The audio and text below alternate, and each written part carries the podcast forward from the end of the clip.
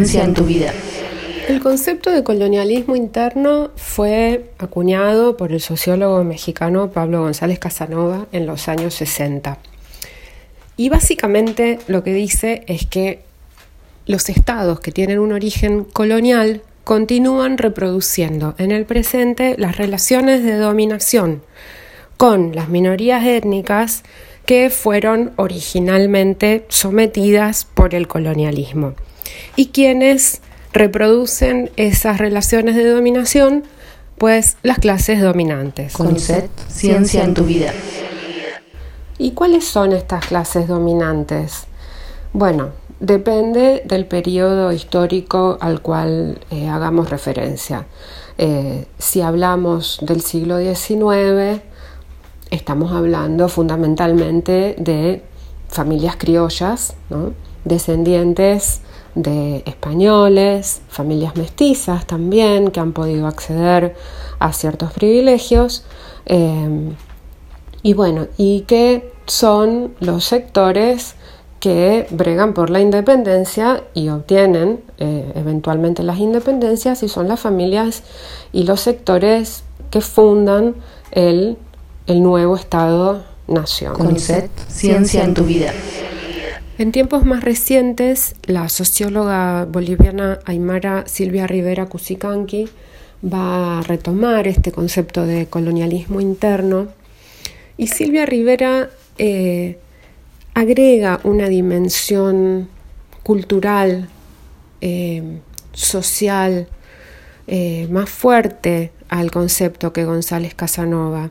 Y esto es interesante porque lo que sugiere esta otra dimensión es que no es solo a través de las relaciones eh, económicas que el colonialismo persiste en el presente, sino también a través de prácticas culturales que tenemos muy naturalizadas, de imaginarios. Eh, entonces, estamos hablando de un proceso político multidimensional que involucra múltiples niveles de persistencia del colonialismo en el presente. Concept, ciencia en tu vida. Y este concepto se vuelve todavía más interesante si cuestionamos a partir de él la idea de un ser nacional. Porque cuando nos preguntamos por nuestra identidad, quiénes somos, como si la nacionalidad fuera una identidad estable, algo fijo, a lo que todos podemos suscribir sin ningún tipo de conflicto, vamos a encontrar que en ese proceso, en esas figuraciones, en esos imaginarios que son instituidos, no siempre todos nosotros nos vemos representados y no siempre todos nosotros nos encontramos identificados o identificadas. Y quizás ni siquiera nos demos cuenta de que hay lugares comunes de los imaginarios y en esta idea del ser o la identidad nacional que no nos representa.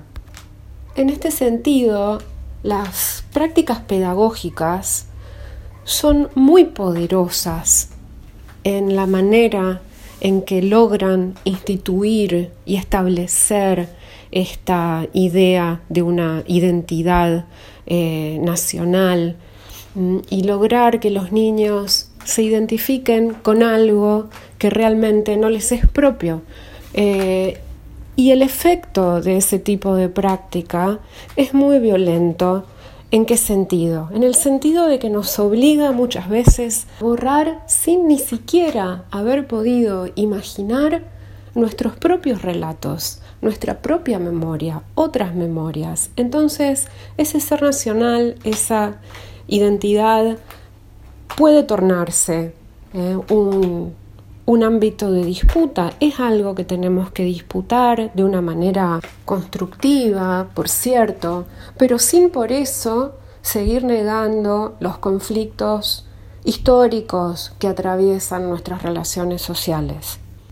En este sentido, yo estoy convencida de que el aula es un, ámbito en todos los niveles, primario, secundario, universitario, eh, un ámbito privilegiado para poder poner en discusión eh, los problemas que los problemas, las violencias, las exclusiones que atraviesan la idea de la argentinidad, del ser nacional. Que es una idea que lamentablemente reproduce eh, el racismo que es propio del colonialismo, de vuelta esta idea de colonialismo interno, ¿no? estas persistencias del colonialismo en el presente. Eh, bueno, eh, el racismo contra los pueblos originarios, su despojo sostenido, la violencia social, económica, política y simbólica contra, contra los pueblos es algo que, que hay que revisar, hay que revisarlo y hay que ponerlo en discusión. No es posible que sigamos naturalizando eh, esas situaciones. La invisibilización también de, los pueblos afrodescendientes en Argentina, eh, otro relato de nuestra identidad, de nuestra supuesta identidad libre de negritud. Esto no es real. Entonces, eh, bueno, el, concepto de colonialismo interno pone sirve, ¿no? Como, como un poco una especie de trampolín eh, desde el cual podemos saltar a, una especie de mar de preguntas sobre cómo hemos llegado a, ser eh, la nación que somos.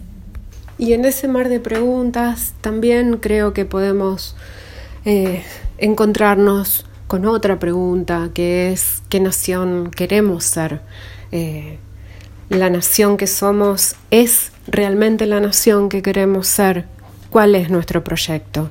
Bueno, creo que esto eh, tiene muchísimo que ver con, con, un proyecto identitario que es necesario renovar, poner en discusión, pero bueno, no es suficiente con eh, pensarlo y enunciarlo, sino que también, también es necesario poner en práctica reparaciones a nivel económico, a nivel institucional. CONICET, ciencia en tu vida.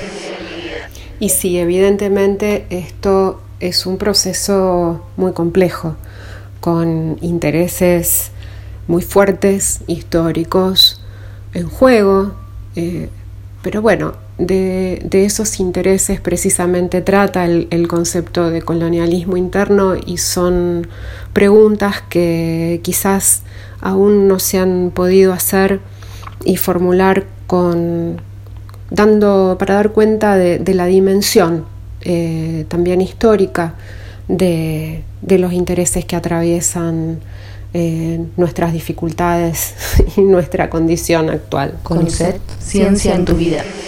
Hay que recordar que el colonialismo como proyecto económico eh, fue posible gracias a que se establecieron jerarquías eh, sobre la base de la raza y del género.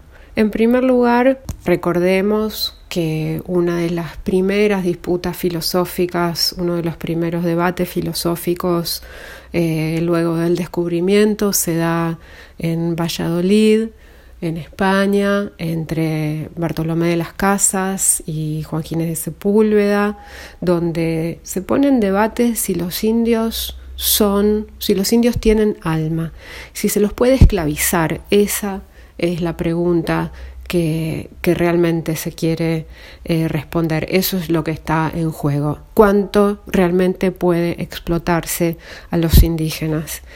Y entonces en ese proceso que tiene que ver con intereses y objetivos económicos y, extractivistas, eh, lo que se produce es una diferencia que los inferioriza y permite eh, explotarlos bajo ciertas, ciertas reglas, bajo, eh, bajo un sistema que se va conformando a medida que el proyecto económico y político se va sustentando.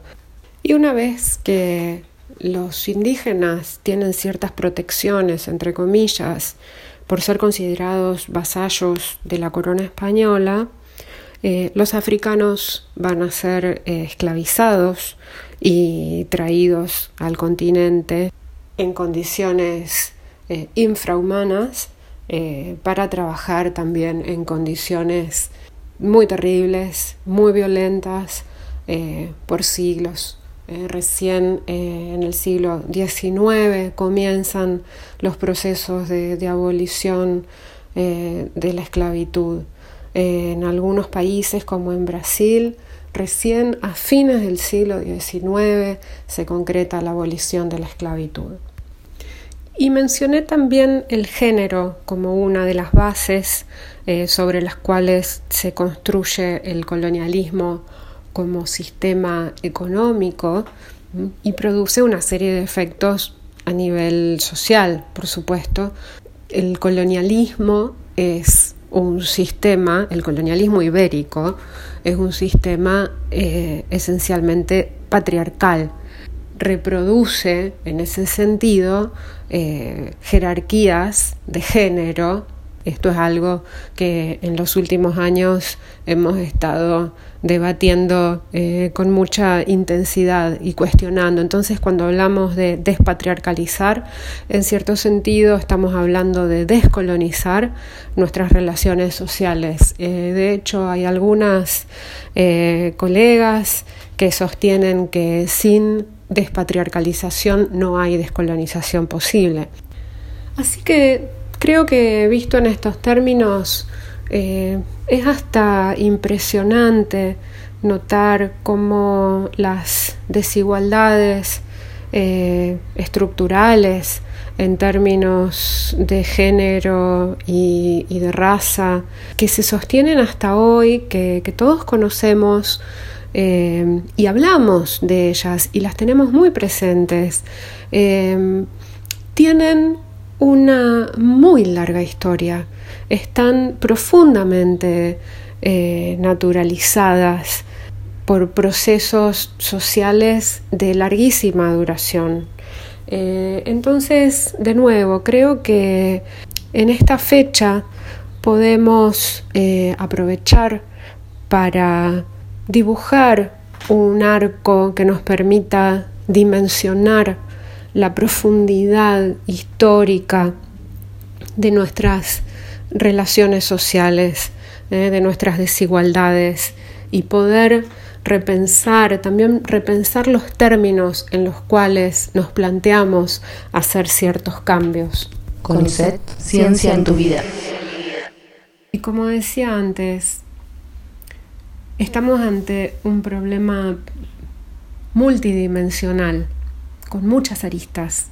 Todas son importantes, están relacionadas y no es un problema que nadie pueda resolver individualmente. Es un problema este de los legados coloniales eh, que, como decía, cuando los vemos, cuando dimensionamos que nuestros presentes, que nuestra vida, nuestras, nuestras vidas mismas están muy relacionadas con ese día, eh, ese 12 de octubre de 1492, aunque parezca increíble, pero hay líneas que nos conectan, hay aristas que nos conectan y que, y que se meten en nuestras vidas, en nuestros ámbitos de trabajo, en nuestras relaciones.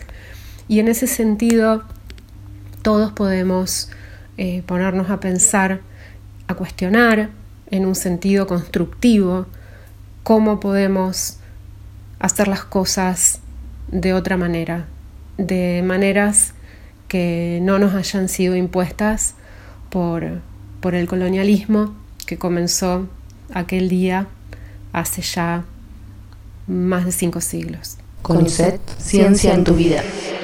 En mi trabajo en particular, mi investigación trata sobre imaginarios raciales en las culturas latinoamericanas y intento volcar esas investigaciones a las discusiones de mi clase de arte latinoamericano del siglo XX en la Universidad Nacional de Rosario y cómo los artistas latinoamericanos han articulado estas preguntas, estos interrogantes, estas, eh, estos problemas vinculados a la identidad, a lo racial, a las memorias del, colonialismo, eh, a, sus, a, sus, propuestas eh, a lo largo del siglo XX. Y, pero además de estudiarlo como un proceso histórico, es muy interesante trabajarlo con los estudiantes como un punto a partir del cual disparamos eh, debates y conversaciones y preguntas y procesos de autoexploración. Em, hay muchos estudiantes y muchas estudiantes que encuentran en esas eh, discusiones en clase la posibilidad de hablar de sus propias historias, de sus propias familias eh, y de producir identificaciones y, relaciones entre ellos que los relatos oficiales, que los relatos hegemónicos eh, muchas veces impiden. Entonces em, hay un trabajo, eh, como digo, que cada uno puede hacer en su ámbito.